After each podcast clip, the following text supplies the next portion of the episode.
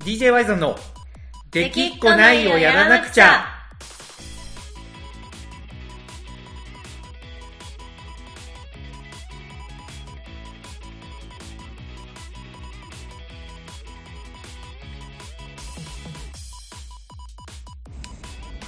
はいどうもワイゾンですかなこですはいというわけでこの子さん聞いてほしいんですけどなんでしょういやもう若干何か気づいとるとは思うんですけどまあツイッターがねちょはいっとちらほらそういう Twitter 投が稿を投稿東をね宝投稿投稿をね投稿見てますから、はいそうなんですよいや来ました我が家にあの猫ちゃんが猫ちゃんが猫様が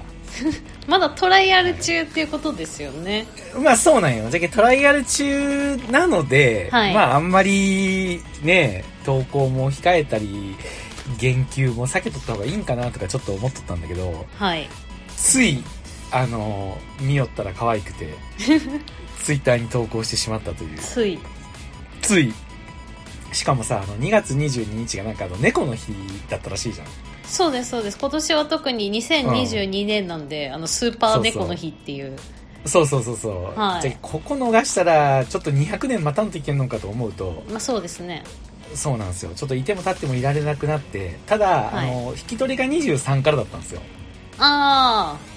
そうだから22はあの猫のあの絵文字だけを意味しにちょっとポンと投稿するだけって いうねあなるほどそんなことしてたんですね意 味そ深う多な分はい誰そうそう誰も気にし気にも留めてないそうもしかしたら「えワイさん猫飼うのざわ!」みたいな感じにツイッターがなるかなと思ったけど、まあ、いや全然そんなこともなくなんか猫の日だから、うんおなんか便乗して猫のスタンプをしてきやがっいやいやたいや みたいないやいや便乗まあ便乗ですけどね飼ってもいないのにまあ仲間に入りたかったみたいな、 そうなんですよねまあいうわけで、なるあほの一応今トライアルだから今日で3日目なのかなはいはいどうですかい猫や様のご様ー子はやっぱねあのーちょっと寂しそ寂しさあー前まではその保護猫うんそうそうそうそのう施設にたくさんの猫ちゃんたちといたって感じなんでうすかねそうそうそうそう全員でなんかまあボランティアでね保護猫活動やられてる方で、おそらくだけど家一軒あのー丸ごと多分保護猫を飼うスペースにされとるんかなへえもう信じられんぐらいの大量の猫ちゃんたちがいらっしゃいまして。すごいですねそうなんですよ。で、そこから、あのーね、一匹だけ引き取りっていうことになっはいちゃはいったはのいと、まあ、あと、あの、タイミング的に、普段は、その保護猫の、ね、あの、世話されてる方が、引き取ってくれる人の家まで行って、うんで、部屋の中を、あの、案内、その方がしてくれて、はいはいで、引き渡しみたいな感じらしいんですけど、うんちょっとやっぱ今、あの、ご、ご時世的にね、もう、あの、あーほんまにあ、あいつどんだけ迷惑かけるんってほん まに思うんですけど、はいまあ、あいつのせいで、はいなんか今ちょっと部屋に上がらないらしいんですよ。へえまあ、なんか、ん別に僕気にしないですよとか言ったんですけど、まあ、うん万一のことがあっちゃいけないんで、みたいななるほど感ねじで、そうなんですよ。だから外で引き取って、あのーケージの中に、え、ケージじゃないキャリーか、キャリーボックスの中に入れて、はいで、えっと、もう、だから、単独で連れて上がってるんですよ。なるほどねそう。だからやっぱちょっと怖い、怖いっていうか落ち着かない状況なんだと思う、まだ。まあ3日ぐらいだとまだそうでしょうね、あ、やっぱりもう3日ぐらい、これ大丈夫なんですかねあの、ちょっと若干の不安も今正直あるんですけど。もうね個体差があるんで何とも言えなういんところではありますけど、うん。本当に慣れない子はもうずっと慣れないってああ、そうなんじゃ。そうですねなん かうん。まあ1ヶ月ぐらいはやっぱ根気よく見てあげて、うん。でもうそれでもうよすずっとなんか慣れない子だったら、うんもう性格がもうそういう子なんだなみたいな、あーなんかそのねえっ、と保護猫の家にいる時はめちゃめちゃ元気で人懐っこい子だったんですよああじゃあ新しいところに来てちょっと慣れないだけだと思うんで、で、うんうん猫ちゃんって結構子供が苦手だったりするじゃないですか、ああまあこうガーッと行くからってそねうそうそう動きがと読めなかったり、声が大きかったはいり、はいはい必要に撫でてきたり、はいはいはいまあ、ピオリンがどうかは分かんないですけど子供がやっぱ苦手な部分があるみたいなんで、うんまあ1ヶ月2ヶ月様子見てどんどん慣れるんじゃないですか、まあねただトライアルがやっぱ1週間なんですよねあ短いですねそうなんですよなんで1週間でってなるとちょっとプレッシャーというか、うんよ夜泣きが結構ひどいんですよえ ー、うんもう本当に一晩中ずっと泣いてる感じへえそうなんですよでななんだろうなあのちょっと考えますよねそのまあピオリン的にはものすごい可愛がってるし、うんまあ僕としてもね、まあ新しい経験だけど、まあ全然なんか、なんか家の中に動物がいるっていうのもなんか、まあいいいいもんだなみたいなのが正はい直はい思ったりしてるわけですよ。はいなんか猫ちゃんが来ると生活に制限とかね、置いちゃいけんもんとか出るのかなとか思ってたけど、はいなんか逆に家の中がなんか整ったというか、まあそれはありますねねえ、なんか床に物を置かなくなるからそうそうそうそうそうそうそうそう。そうなんですよ。棚に飾ってたちっちゃいフィギュアとかも全部なんかアクリルケースとかに入れて、はいはあい逆になんか綺麗になったなみたいなとこあって、まあ割といいもんだなとは本当に思ってるわけですよはいそうなんだけどちょっといあのあの夜泣きをずっと続くとなんか猫ちゃん的にどうなんかなっていうなんかかわいそうだなって思ってしまうんですよねなるほどね夜泣きはケージに入れて寝,、寝てるんですか今はえっ、ー、とね1日目はあの初め消灯というか電気暗くしてから、はいようやくあのまあ部屋の中をパトロールし始めたんですよ、はいはいそう。だからそれは、あの、3時間ぐらいずっと見守ってたんですよ、 僕が。あの、まあ、ひピオリンも途中まで眠さに耐えながら頑張ってたんですけど、はいピオリンはやっぱ途中で寝ちゃっはいて、はいはいで、僕はまあ、深夜2時ぐらいまで見守ってて、はいで、ようやくケージに戻ったから、そこで今一回ちょっと締めさせてもらって、その日は寝たんですけど、そっからもうずっと朝まで泣いてたんですよ。あーケージ閉めたらそうそうそうそう。で、昨日2日目は、あのーもうずっとうろうろしてもらってたんですよ ね。はいもうなんか、あの、コードとかももう全部、あのーカバーして、で、ここは危ないなみたいなところがなんとなく分かってきた。あここも行くのかみたいな。こんなとこ入れるんだみたいな とこもやっぱあったんで、はいそういうところのものも片付けたりしうて、んまあもう大丈夫だろうって思ったんで、一応2日目は開けてたんですよ。はいはい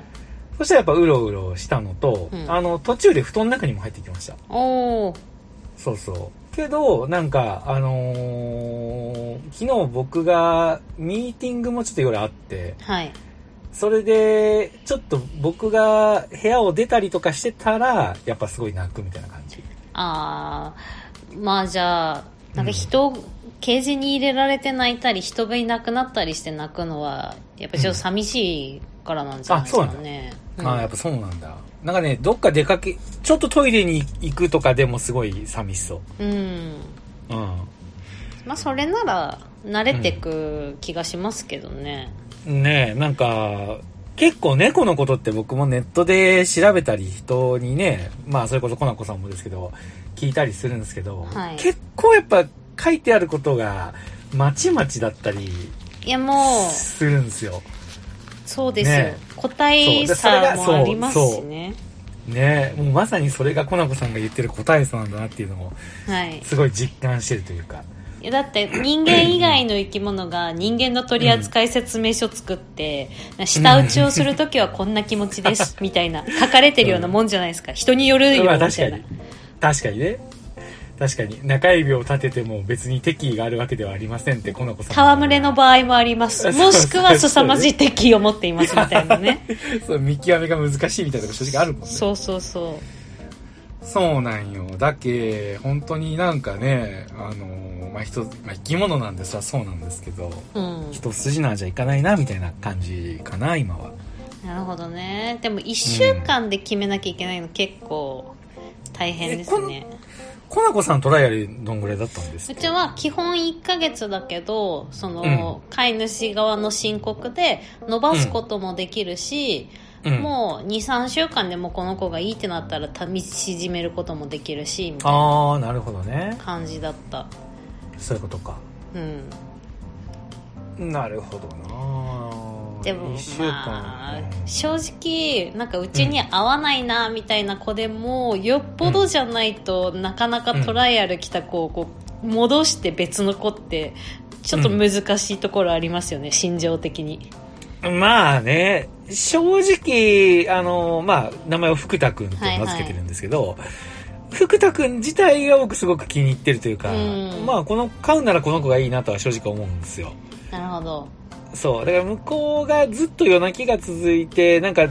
ね仲間を探しとんかなとか思ってたら、なんか、本当にな、どういう形が一番いいんだろうなっていうのは、なんか考えたりするっていうなる感ほじ。どねうん。でもうちの猫もすごいうん昔来たばっかりの時夜泣きしてたんですよあ、そうなんですかでもそれを、はなんか夜寝る時ケージにしばらくはうん1週間ぐらいずっと、夜はケージに入れて寝てもらってたんですよ、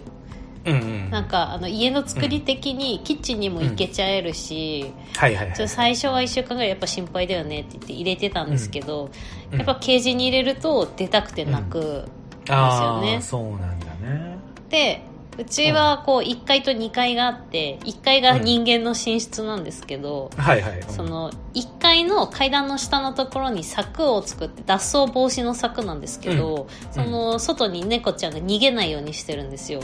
うん。はい。で夜寝る時その柵を閉めた状態で猫が2階を自由に歩き回れる状態にしても、人間がもう1階に行っちゃうと柵の前でずっと泣いてるんですよ、ああ、なるほどね。そうでもケージも開けてその1階の柵も開けて猫がもうどの部屋、まあ、どの部屋もって部屋はドア閉めてますけど、うん1階も2階も自由に行き来できるようにしてから夜泣きはしなくなりましたね、ああ、そうなんだ。うんへえ、なるほどね。そうか。うちは今、リビングがね、まあ、リビングダイニングの一室で飼ってるから、まあ、うんやっぱキッチンの上とかにもやっぱ上がるんですよね。はいはいまあ、だからほんまにマジで何も置いてないんですけど、その状態でうろうろしてる分にはいいけど、うーん、まあほんまに、どうなるかですね。あと泣いた時に構わないのが大事みたいですね、ああ、そうなんじゃ。やっぱ泣くと構ってもらえるってなると、まあねずっと泣き続けるから、あ泣いても何も起こらんなってなったら泣かなくなるらしい、そういうことよねう。んだけ言葉のコミュニケーションだけなんかやったらこうなるみたいな感じの覚え方になっちゃうわけよね。はいそうね。まあ、あの、もうそんなに相手にはしてないんですよ。なんか、あんまりグイグイ行かれるのも怖いかなと思って、はいはいまああくまで寄ってきた時に、ちょっと、あの、こう、触ったり構ったりとかして、なる距ほど離ね、距離感はだいぶ気をつけてる感じですね。で、それはピオリンにも結構言ってて、うんうでんピオリンもなんかだいぶ距離感、子供だから普通わーって行くかなと思ってたんですけど、はいはいはいなんか一生懸命距離感保っておりますね。へえうん。偉いでたす、だね、なんかよよく、うん、そうよくわかんないのが、うんなんか夜中に寄ってきて急にゴロンって腹を見せるんですよ、はいはいでそしたらなんか触ってほしいかなと思って触ると、はいそしたらなんかあのかか甘噛みですけど噛んでくるみたいな、はいうん、これは嫌がってるのかじゃれてるのかみたいなのもネットで調べたりとかしたら もう完全にパターンで絶対に触らないでくださいって書いてる人もいれば、はいそれは信頼してる証拠ですっていう人もい ればどっちみたいな。なんかね多分腹を見せること自体は信頼してるんだけどだからといってそうね触っていいとイコールではないみたいえ、な、そうっていうよね。そう話そはう別そうみそたういなね。うん。なんか、すうんそうね触ったら大体怒りますもんねあ、やっぱ、あれ怒ったのかなうん、なんか基本的にやっぱお腹はダメみたい、なんかあー触らせてくれる子もいるけどうん。でも、もなんか内臓がやっぱ近いから触らない方がいい、うーん。で、もお腹見せてきたら、うん。なんか、あ、可愛いねって頭とかなぜてあげるのがいいみたいですよ。うん。ああ、そうなんだ。うん一応ね、今、あまりお腹は触らないように、あの、頭とかは撫でたはいりしてるんですけど、それでもなんかやっぱ、なんか、あのーちょいちょいパンチしてきたり噛んできたりするんですよね。なるほど全然ね。、全然痛くないんですけど、か噛まれても。まあ、甘がみなら、じゃれてるのかもしれないですけど。うん。あれやっぱ本気で噛んだら痛いん痛い。ええー、痛いんじゃんやっぱ。痛い。痛い。痛い。いやなんか1匹目がうん、結構噛む力が強くて、うんなんか普通に痛いんですよ噛まれるとでこれが甘噛みなんかなってずっと思ってたんですけど2匹目の猫が甘噛み、うん本当になんか絵に描いてるような甘噛みで、はいだからあ1匹目あれ甘噛みじゃなくてもしかしてブチ切れてたんかみ たいな後になって知るっていう、なるほどねなるほどなるほどまあ確かに2匹いたらく比べてこっちがどうなんかとかっていう基準にもなりますよそねうそああなるほうで、まあ、2匹いると2匹で遊んでくれてたりするから、どなうんうんすごいいいですよ可愛いしああそうかまあ2匹の相性が良ければっていうところでもあるんだろうけどそうっていそうところそうですねうーんまあ、ちなみにあの福田君は兄弟がいてはいはいおお姉ちゃんだったか妹だったか分からんけどおん女の子の兄弟がいて、でえっと本当は福田君もその2匹で前にトライアルに行ってるんですよへえそうけど福田君だけやっぱ夜泣きがひどいっていうのであのう引き取ってもらえなかったんですよえー、そうなんだじゃあもう兄弟は引き取られちゃったんだ兄弟は引き取られてるんですよそれもなんかまたね切ないというかちょっと切ないそうなんですよ。うーん、だからね。ただなんか今までは猫2匹なんて、あの、正気とは思えないぐらいのテンションで聞い話をね、 は いそれいちいち言わないけ ど、あの、2匹飼うとかすごいなって正直思ってたんですけはいど、はいちょっと今はわかるね、2匹飼う人の気持ちが。なんかやっぱ猫のことを思うと、2匹おった方が安心するんだろうなとか、うんまあ、そんなに2匹になっても、まあ、もちろんねあの金銭的な負担は増えるだろうけど手手間的にはそんなに変わらんのかなみたいなそうですね手間的そうでにすよはね手間的には結局同じことをうんするみたいな感じですよね、はいなるほどいやーそんな感じかな今は、まあ、まだ3日目ですけどなるほどうん、どうなるこかれからそうどうなるかあーでもピオリンのあれはうん TikTok ですかね、こうちらっとあバー TikTok イさんかはいらうん送られてきうんてうん見させてもらいましたけど、もうなんうんかトライアルなんてうんみじんも感じさせない、もうなんか私の猫感すご いすごいですけどいやまあねそうけどピオリンもなんかそのずっとなんかさ寂しそうだったけどずっとこのまま夜泣きが続くんだったらなんか返してあげた方がいいんかなみたいな話をしたらあーなんかめちゃめちゃ寂しそうだったけど、うんそうそうよねみたいな感じではありましたねへもうなんかちょっとそれに一番キュンとした正直えなるほどねあーなんか「うん、いや」とか言うかなと思ったうら、んなんかずっと寂しそうだったらなんかみたいな寂しそうに言ってたんでうんうん。うん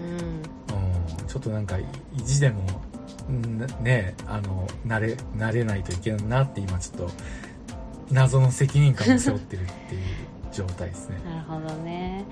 まあ保護主さんに相談しながらもしかしたらもう福拓はそういう猫なのかもしれない大人になりにつれて収まるのを待つしかないかもしれないからね、ああまあそうだね。うんわかりました。まあちょっとどうなるのかはいこれで。なんかね難しいねなんかじゃあダメで次っていう気にもなんかなんか今なるんかなっていう気持ちだったりとかするんですよね正直なるほどねうんまあ、買うんなら福田君がいいなとは思うんですけど、はいはまあ、だいからあとは福田君がどれだけ心開いてくれるかそうですね福拓君側からの拒否があったらちょっとそれはかわいそうですからねまあね、ただ俺俺に相当懐いとる感はあるけどね、へえうん、やっぱりなんでなんですかねうーんなんでなんだろうね、まあ、やっぱりよ夜ずっと構ってる系かなああまあ遊んであげる人と餌くれる人に懐くって言いますからねああやっぱそうなんだうん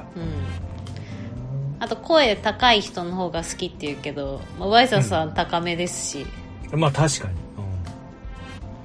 ん、けどそれ言ったらピオリンも高いね声は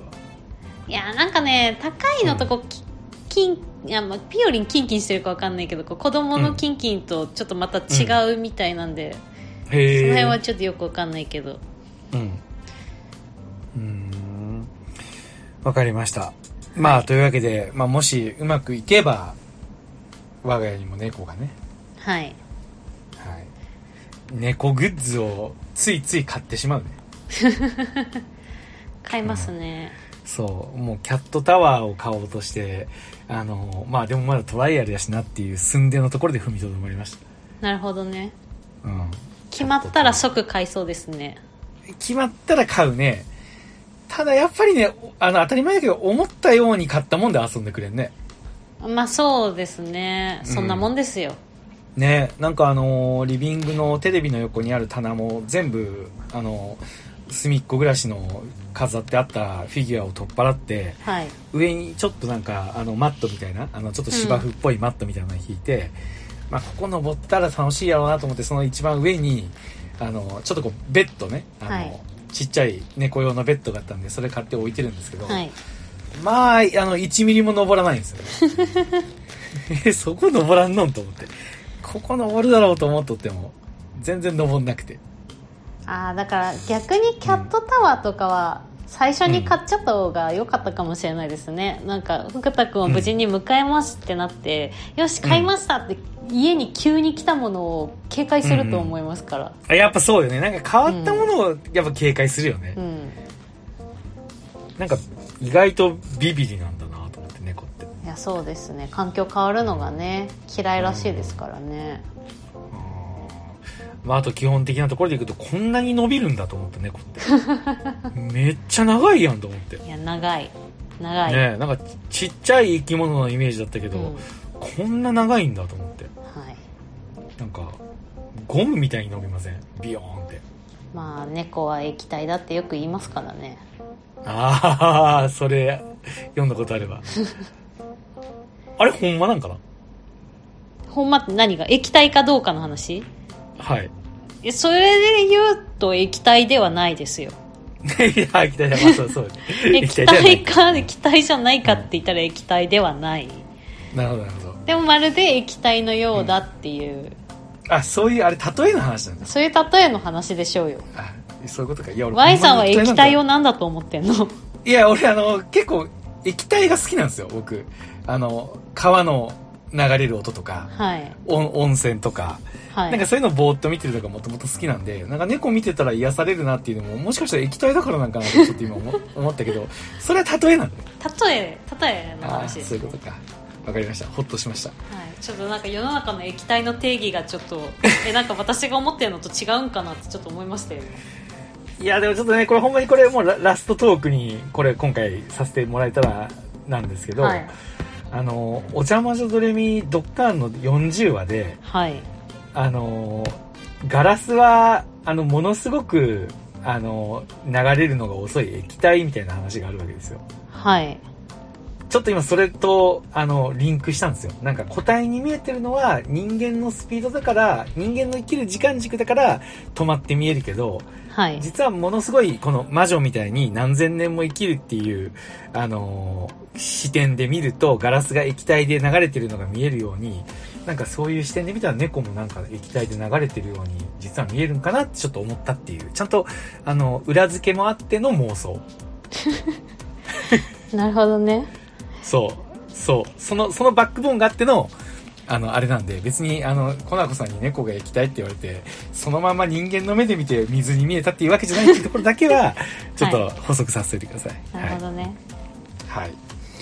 というわけで、えー、Y さんのトライアルはどうなるのか。はい。